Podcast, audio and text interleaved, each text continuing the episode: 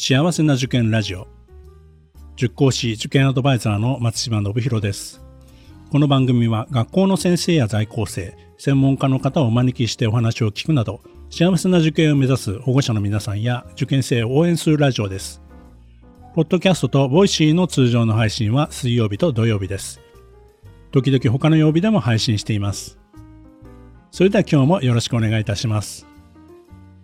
今回は東京女学館中学高等学校の桑原先生と阿久津先生にお越しいただきました今回はですねこの先生お二人にですね進行をお任せしたいと思いますではよろしくお願いいたしますえー、皆様こんにちは。えっ、ー、と東京女学館の、えー、中学の教頭をしております。え教科は国語なんですけれども、あの今からご紹介する、えー、阿久津とあの一緒に中二の国語を担当しております桑原と申します。よろしくお願いいたします。はい、今あの、えー、少しお名前あのご紹介いただきましたけれども、同じく国語を担当しております。今中学2年の担任も一緒にしています。授業は中学2年の国語とあと高校2年生の国語表現。それから高校3年生の現代文も担当しております。阿久津と申します。どうぞよろしくお願いいたします。はい。えっと、阿久先生と私なんですけれども、まあ、年がね、だいぶ違うんですよね。私はね、阿久先生の3倍ぐらいの年なんですけれども、ね。で、本校はですね、あの、どの教科もすごく楽しく力を入れてやってまして、英語、数学、社会、理科、それから家庭科とか、あの体育とか、あの芸術もですね、本当に素晴らしい授業をやってるんですね。で、国語は一番ね、大丈夫かいって言われてる教科なんですけども、それでもあの力いっぱい、あのー、魅力をお話ししたいと思います。あの、国語ですらこんな頑張ってるので、他もっとすごいよっていうことでね。はい。じゃあ、まずあの、そうですね、あの、語語技能をね、伸ばすってことすごく考えてまして、たくさん取り組みしてますよね。スピーチ、あのニュースの話をみんなでこう共有して意見を言ったり、ディベートとか、この間弁論大会ありましたね。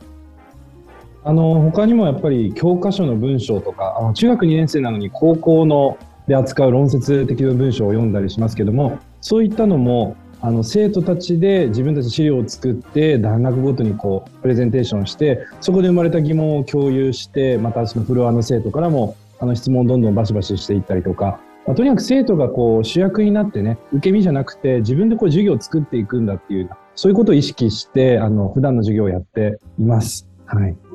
であの私たちが授業をしてますとあのとにかく高3で扱う教材今年今回やってるんですけどまずあの概要説明したらみんなねこっくりこっくりね眠くなっちゃうんですけど、うん、あの段落ごとに生徒に調べてもらって生徒にプレゼンしてもらったらもうもう目の輝きが全然違ってあの友達のいい発表を聞くとさらに自分たち頑張ろうっていう形で、うん、あのこの人たちチョモランマも登れるんだな。お姉さんたちにも中二がこんなに読めて、こんなに展開できるってね、知ってほしいなって思ってますね。で、あの、中学生のみならずなんですね。あの、東京女学館はもう高校生になってもたくさん発表しますし、たくさんいます。で、いろんなこう批判を受けながらブラッシュアップしていくっていうのがあります。例えば高校2年生になってもあのディベートってやるんですね。中学2年生のテーマって結構こう、例えばあの人生において学歴は必要かとか、いや、必要じゃないとかね、結構こう、卑近な身近な例が多いですけども、高校生になるともうあの、例えば小高先生とかですね、それからあとは少年法については結構こ関心があって、だんだんこう社会科的なこう内容も入ってくるディベートをします。で、その時にやっぱりデータをこう調べ、で、データで説得するっていうことを、あの、もう再三再四こう習っていくんですね。本人たちもそれを身につけていくと。なので最近、あの、よくいろんな学校でもやってますけど、探究的な学習でも、やっぱりちゃんとデータを引用できる生徒多いなっていうふうな印象を、あの私は持ってますね。はい。もうね、阿久津先生のね、授業大人気なんですよ。で、あの、いあの組んでる先生たちも、生徒たちもね、いろんな面白い取り組みを次から次へ展開してくれて、それで、あの、自分たちの中からパワーっていうかエネルギーっていうか可能性が出てくる、楽しいって言ってますね。国語科本当にあの、みんなアットホームでしてですね、あの、おじいちゃん、おばあちゃんが、あの、全部仕切っちゃってってことはなくて、あの、若い先生たちがどんどんどんどんあの、面白いことを言ってくれると、おじいちゃん、おばあちゃんもそれも食い食いついて、みんなで仲良くね、どんどんいろんなものやってみます。うん、学習講座もね、すごいいっぱいやってますよね。今日もあのありますけれども、今あの中学2年生でもあの高校の古典文法をやってるんですね。で、やっぱ問題演習繰り返すっていう、まあそういう地道な勉強も大事なので、で、あの学習講座という形で放課後やります。で、そこに大体80名とか100名とか学年で参加しても、わーっと問題解いて解説してっていうような、まあそういう地道な勉強も、漢字テストも毎週やってますよね。うん。うんやっぱりね、あの基礎きちっと積み重ねていくことと、あの楽しく掘り下げていくことと、うん、やはりあの母語がしっかりしていると、あの自分でこう考える、あの感じたり考えたりしたこと、言語化するのとっても大切なので、あのその土台をね、ね、みんなで作っていこうって考えてますね。あと、阿久先生はあれですよね、あの、吉江先生とかと、あの、教科横断的な楽しいこといっぱいね、企画してますよね。あの、国語の先生なんです、私ね。それから、あの、理科の吉江先生っていう方が同じ中学先生いらっしゃる。それから英語のチェンバリン先生っていう外国人担任の先生もいらっしゃるんです。この3人でタッグを組んで、例えばあの飛行機について吉江先生が説明して、それを英語でチェンバリン先生が説明したりとか、あの私は国語なんで新聞を扱って新聞のこう、それぞれの各種の特徴なんかを話しながら読み比べをさせるんですけども、まあ、その時にこう、理科的な話題は吉江先生に助けてもらったりとか、そうやって教科横断的な講座をしてで、それを自典学習で勉強したら、あの、いろんな博物館とかに行って、うん、さらに学びを深めていくっていうこともやってます。大体30名ぐらい、あの、中2では参加してくれてますね。うん。で、このね、学習講座ってこう、なんかあの、2本で1000円みたいな感じなんですけど、本当にね、お得で、本当にね、ただなんですよ。で、みんなこれ、この講座行ってみたいなって決めたら、あの、朝とか放課後ね、都合のいい時、お友達と一緒に誘い合わせてきてくれて、やっぱりあの、子供って国語は国語、英語は英語って分けちゃうんですけど、実はそうじゃないから、あの、私たちも面白い取り組みいろいろできるんですね。夏休みとかね、クリスマスのあたりもね、講座しますよね。夏はあの、俳句のカルタ、あ、冬だっけ？俳句のカルタやったり、はい、あといろいろね、あのー、キャッチコピー考えたり、いろいろあの、川柳を考えたりしましたよね。うん、あの入選しましたね、そしてね。そうですね、あの、多いお茶って皆さんご存知あれに俳句、あの、生徒で、あの、何人かでこう、学習講座取ってくれたのを応募したらですね、1名、あの、佳作特別賞っていうのを取った、その彼女の作った作品が載った、あの、ペットボトルが、あの、何十本もお家に送られてのそれ以外にも本当に図書館調べるコンクールとか、それからそうですねいろんなあの創作系のコンクールには毎季節毎季節応募するようなやっています。あのこれは高校生もそうですね。うん、高校生なんか私のえっとまあ担当している授業ではあのえっと小説コンクール高校生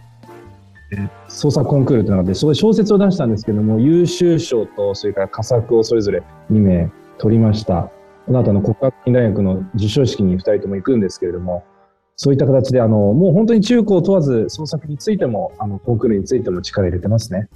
そうですね。一頃はね、やはりあの、きちんと書かれているものを読解してうん、えー、鑑賞してって形だったんだけれども、昨今あの自分たちでどんどんどんどんね、発信するっていうこともあのできるようになっていて、意外にね、お教室で静かにしてる子が、あ、こんなキラキラするのね、作れるのねっていうことで、あの、自信も持ってもらうし、可能性にも気づいてとっても楽しいですよね。はい。あの、女学館ってこう、パブリックイメージはすごいこう、上品なね、生徒が多くて、お嬢様学校だって、まあ、あの、学校説明会でもお伺いすること多いですけど、うん。うん、予想以上にあの元気。もう本当に賑やかで、うんうん、人の殻を破ろうとする、破りたいと思ってた本当から合わせてるようなイメージがあります。うん、で、部活動の話なんかもするとです、私は今合唱部の顧問をしてるんですけれども、この前記念祭という、まあ、いわゆる文化祭があって、で、もう全部50分のこうプログラムをやったんですね。で、それは本当に生徒にとっては相当大変なことなんですけど、自分たちが成長できる曲をこう自分たち選んで聴きて、で、コーチや顧問の先生にこうどんどん自分からこう、これはどうしたらいいですか？ってこうアドバイスをしていく。もう本当に生徒主体で、どんどんどんどん力をつけていくっていうのは部活にもあるかなって思ってますね。うん。阿久津先生は最初ね、音楽の方に進んでて、そして国語にこう、ね、あのそうですね。あの、うんまあ、私自身の話はちょっと短めにしますけど、私も 教員免許を取って、その後、国語科の教員になりました。まあ、なので、それぞれの先生方も専門性があって、でこう、もうすごいこう、楽しく、そしてアクティブにね、あの、どの部活もしてますよね。